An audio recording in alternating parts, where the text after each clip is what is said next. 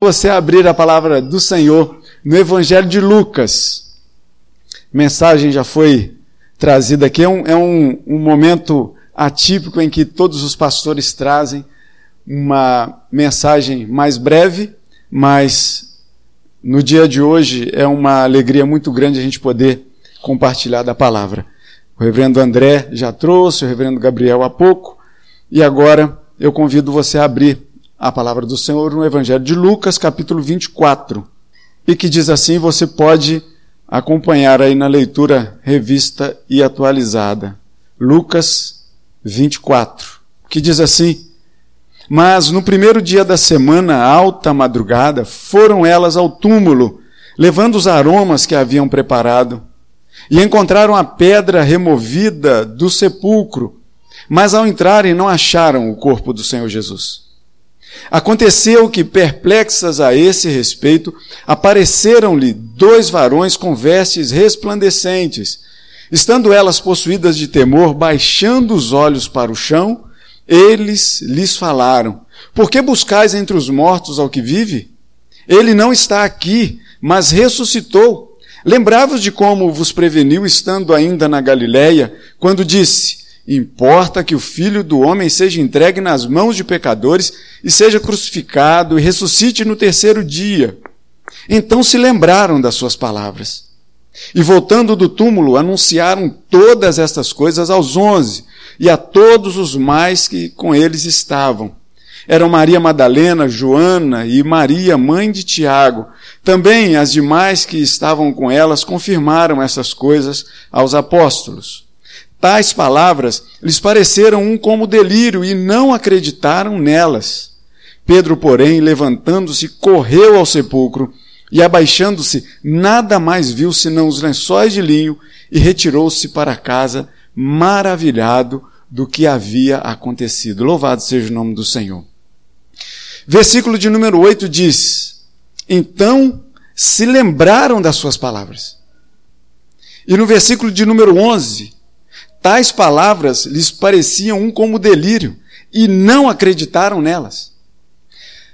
A palavra da ressurreição, e a gente entra no contexto aqui desse texto, em que, quando as mulheres foram as primeiras a presenciar a ressurreição do nosso Senhor, e elas, mais do que depressa, este evangelho nos conta que elas voltaram para contar aos onze, aos discípulos de Jesus, o que havia acontecido.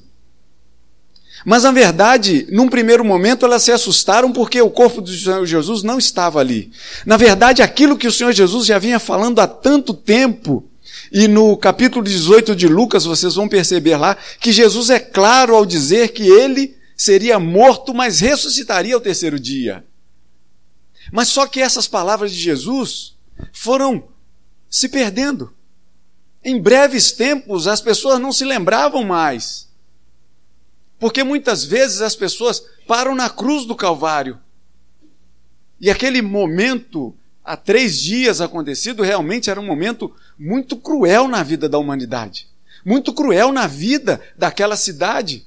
Muito cruel na vida do povo. Mas olha só, o que o Senhor Jesus tinha acabado de falar há pouco tempo, dizendo: Olha, eu vou morrer. Mas eu vou ressuscitar, creiam nisso. Isso elas já não se lembravam mais. Foi preciso que uns, uns anjos com vestes resplandecentes lembrassem essas palavras a, ela, dizendo, a elas, dizendo: Olha, lembra o que eles disseram para vocês. E elas então, o texto nos diz, que então elas se lembraram. E lembrando-se disso, elas correram para poder avisar aos onze. E quando avisaram aos onze dessa maravilhosa coisa, eles também não acreditaram acharam que elas estavam delirando. Um, porque a palavra da mulher já não tinha tanto tanto poder assim, né? Apesar de falarem que mulheres, mulheres falam demais, mas não. Aquela, aquela, as palavras delas eram as corretas daquela hora. Jesus não está mais no túmulo. E os discípulos não acreditaram. Pedro saiu correndo para poder ver o que, que tinha acontecido. E chegou lá e testificou que realmente o corpo do Senhor Jesus não estava naquele lugar mais. E aí eu digo para vocês, assim como aquelas mulheres correram para poder avisar da ressurreição de Cristo, assim o Senhor Jesus disse para que nós fizéssemos. Para que nós saíssemos correndo e avisássemos que o Senhor Jesus ressuscitou. Na verdade, que ele voltará para buscar todos aqueles que creem nessa ressurreição. E aí, é onde eu pergunto para vocês aqui nessa manhã: mas quem garante que as pessoas vão acreditar na história que você vai contar? Percebem que não acreditaram na história daquelas mulheres? Quem garante que vão acreditar na história que você vai contar?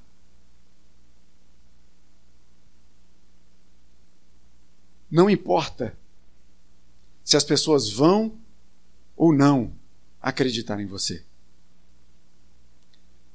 Mas o fato é que as pessoas devem ver em você o túmulo vazio.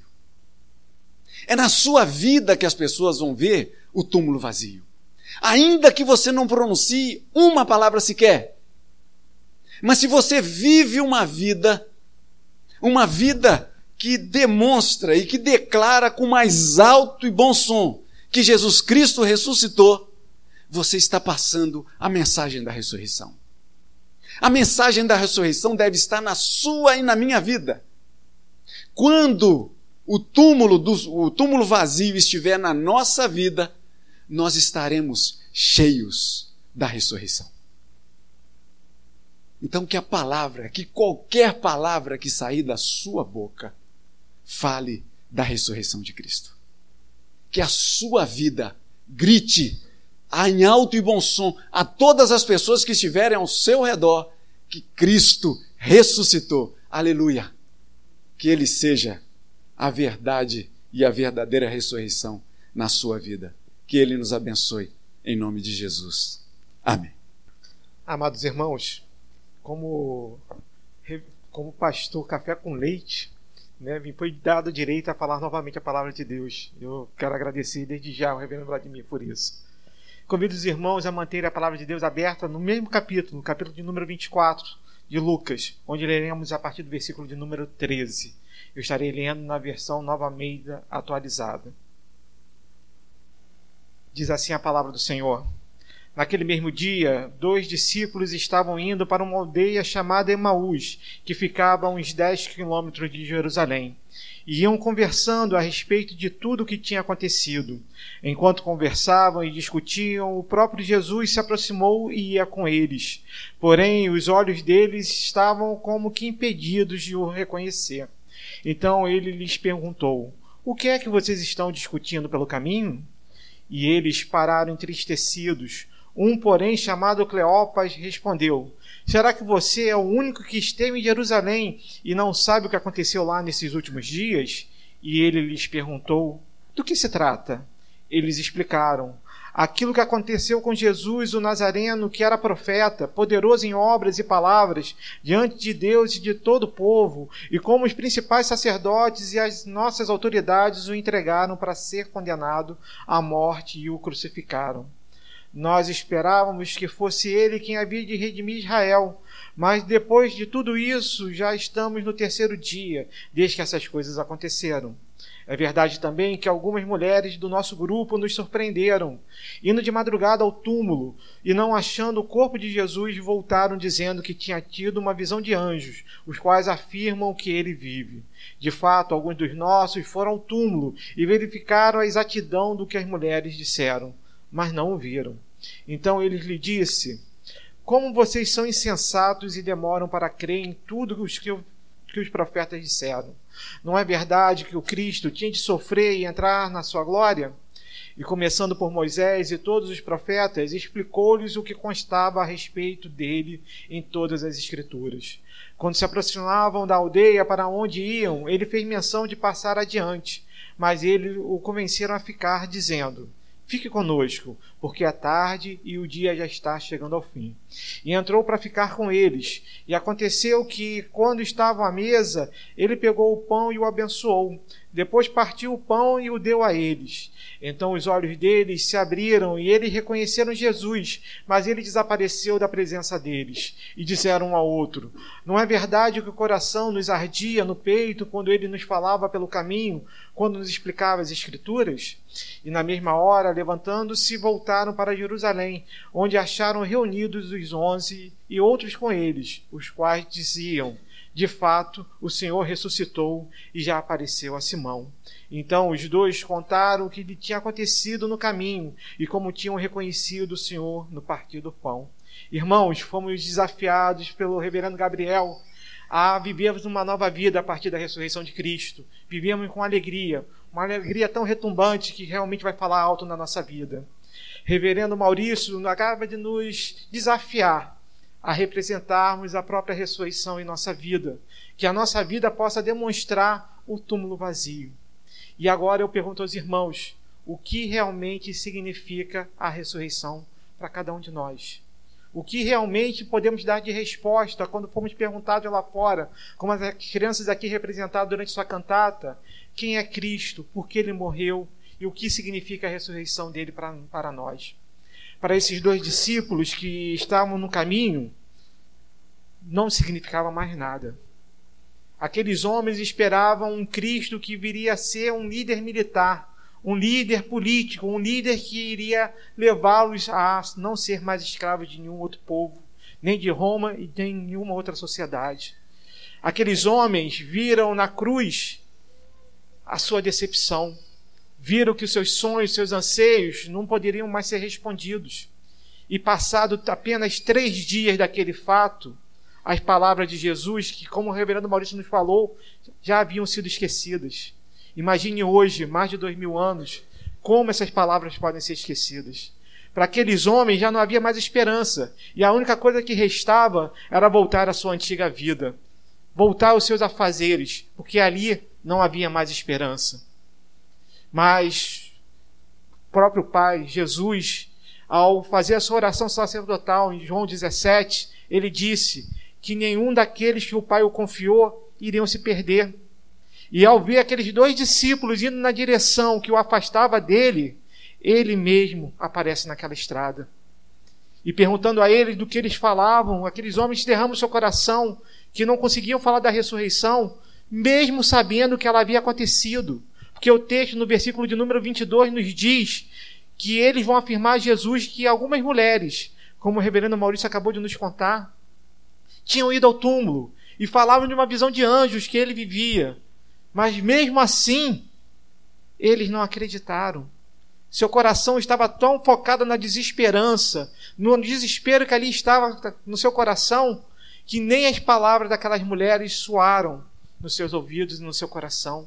Mesmo sabendo que alguns foram ao túmulo, vendo que o túmulo estava vazio, nem isso servia para eles naquele momento. Porque para eles não terem visto Jesus não mostrava que Jesus não tinha ressuscitado. E eis que então que Jesus, para mostrar a eles a sua ressurreição, aparece a esses dois e mostrando o que ele deveria viver e sofrer, como nós já falamos antes no momento de contrição, ele mostra o verdadeiro Cristo. E ao chegar naquela aldeia, Jesus faz menção de passar em frente. E eles o constrangem a ficar com ele. E Jesus, naquela casa, pega o pão e parte o pão. Lembrando que na tradução, tradição judaica, quem partia o pão era o senhor daquela casa, o dono daquela casa. Aqueles homens podem não terem reconhecido a Jesus, mas já o reconheciam como aquele que tinha que estar à frente partindo o pão. E ao partir o pão, tendo seus corações aquecidos pela palavra do Senhor, eis que eles percebem que era Jesus. E naquele momento, Jesus some da sua frente. Porque Jesus não precisa estar na nossa frente, irmãos. Ele precisa estar dentro do nosso coração. Para que nós possamos realmente ser verdadeiras testemunhas da sua ressurreição. Para que nós possamos realmente poder falar como o reverendo Maurício nos fez agora pensar. De sermos realmente testemunhas da ressurreição. Sermos testemunhas do sepulcro vazio. Que nós possamos lá fora, com a nossa vida, mostrar o nosso coração que arde na alegria e na certeza da ressurreição de Cristo Jesus, que nos dá vida e vida em abundância. Que Deus abençoe a outra igreja. E esse é o dia de celebrar. Esse é o dia que, mais do que todos os outros, o inferno se retira, se apequena e não dá um pio. Porque o Rei dos Reis mostra quem ele é. O Rei dos Reis vence a morte, vence a condenação, vence o aguilhão do inferno, como lindamente Paulo, trazendo um hino da igreja primitiva, nos ensina. E é ele mesmo que fala na sua segunda carta à igreja em Corinto, capítulo 5, verso 15, ele diz: E ele morreu por todos, falando do nosso Senhor que ressuscitou. E Jesus morreu por todos, para que os que vivem não vivam mais para si mesmos, mas para aquele que por eles morreu e ressuscitou. Vivam para aquele que por eles morreu e ressuscitou.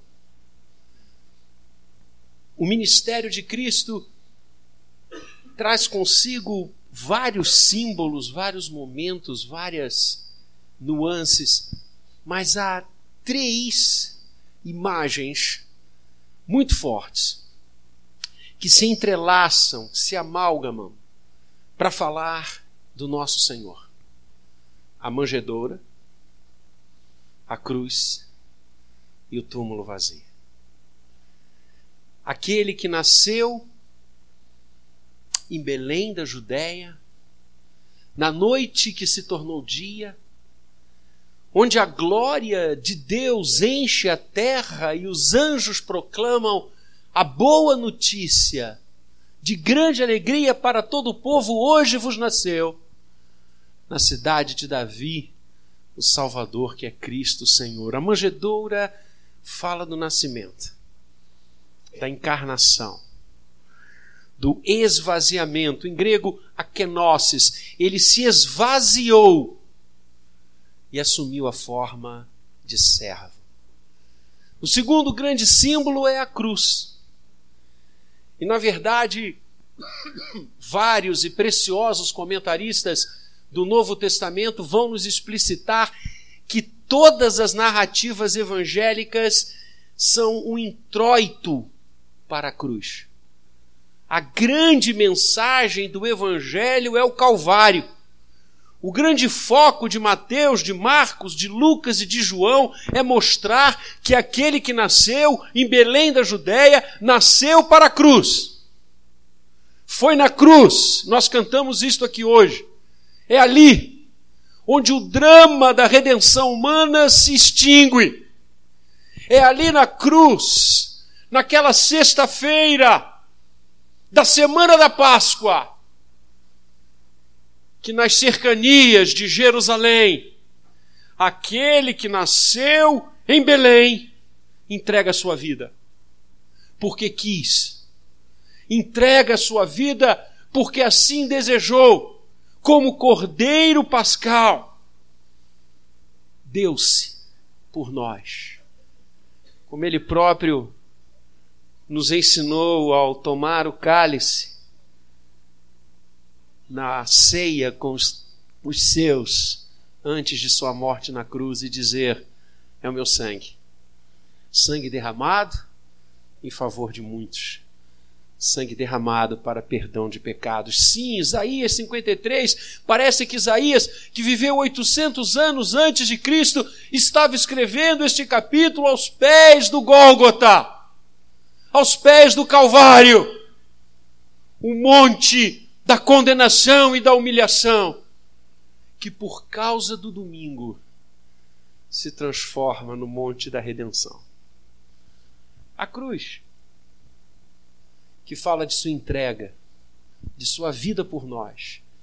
Deus estava em Cristo, reconciliando consigo mesmo todas as coisas. E o terceiro, a terceira grande imagem é o túmulo vazio. Ah, queridos, e eu concordo inteiramente com a fala de um dos nossos pastores aqui hoje, nas mensagens que trouxemos para o povo de Deus, é hora de estourar a maior champanhe. É hora de celebrar da forma mais profunda. É hora de cantar para que toda a Via Láctea escute e quiçá depois dela, porque amanhã de domingo aconteceu. Aquele que nasceu em Belém entrega-se na cruz e ressuscita ao terceiro dia. A ressurreição é a pedra de toque. A ressurreição é que dá sentido à cruz e à manjedoura. Sem a ressurreição, vã seria a nossa fé. Por isso, tão bem trazido, os discípulos que vão para Emaús se distanciam, abatidos, chorosos, porque o Senhor havia morrido, acabou tudo. A cruz sem o túmulo vazio é derrota. A cruz sem o túmulo vazio é a vitória dos homens do mal sobre o bem. Sem o túmulo vazio, o que aconteceu na cruz é mais um grande equívoco de julgamento e de impressão humana. E aquilo que aconteceu em Belém, sem o túmulo vazio, é mais um caso de desídia dos homens para com alguém que precisa uma mãe, em vendo seus dias se completarem. Ah, meus queridos irmãos, ovelha preciosa, povo de Deus, tudo tem sentido porque o túmulo está vazio. A manjedoura rompe em festas e nós podemos celebrar o Natal. E sabe por que, que nós podemos celebrar o Natal? Porque o túmulo está vazio. Sabe por que, que nós podemos celebrar a cruz? Porque o túmulo ficou vazio. O nosso Senhor ressuscitou para que agora nós não vivamos mais para nós. Nós não vivamos para os nossos projetos, para as nossas ideias. Nós vivamos para Ele. Para Ele. Nós fomos aqueles por quem Ele morreu e ressuscitou. Nós somos aqueles por quem Ele nasceu, morreu e ressuscitou. E nós agora devemos viver para Ele. Esse é o cume da ressurreição. O projeto de viver para o Senhor. Como eu disse lá no café, nós não seguimos uma linha teológica. Por mais importante que todas elas sejam. E a reformada, então, supera todas. Nós não vivemos uma ideologia, nós não vivemos para um conceito, nós não vivemos para um partido político, nós não vivemos para um projeto de Estado, nós vivemos para alguém que tem nome e ressuscitou. A nossa vida é dele. Aqui está, para que aqueles que vivam não vivam mais para si mesmos, mas sim para aquele que por eles morreu e ressuscitou. Essa é a nossa vida. A nossa vida é Cristo. Aquele é quem vamos ver novamente, face a face. E quero terminar essa fala de Páscoa culminando todas as outras falas. Lindas, maravilhosas, me edificaram. E como? Reportando-nos à mesa. E quero convidar os presbíteros da casa do Senhor para estar conosco Nesta mesa, Jesus fala da sua ressurreição. Nesta mesa, que ele celebrou com os discípulos um pouco antes de ir ao Calvário, já se despedindo dos seus, Jesus diz: Não mais comerei deste pão e beberei deste cálice, até aquele dia que eu hei de beber e comer novo convosco, no reino do meu Pai. Ele apontava para a sua ressurreição. Ele apontava para o seu retorno. Vamos celebrar, porque um dia nós estaremos novamente com Ele. Aquele que por nós quis morrer, aquele que por nós ressuscitou. E naquele dia, maravilhoso, venturoso, que não mais terminará, por isso a palavra o chama de eternidade, nós estaremos para sempre com o Senhor. Porque um dia o Espírito Santo colocou em nós a certeza do senhorio de Cristo e a certeza da ressurreição de Cristo. Pois diz a palavra: se com os teus lábios confessares Jesus como Senhor e no teu coração creres que Deus o ressuscitou dentre os mortos, serás salvo. Deus abençoe, povo de salvos, por aquele que nasceu, morreu e ressuscitou por nós. Bendito seja Ele. Amém.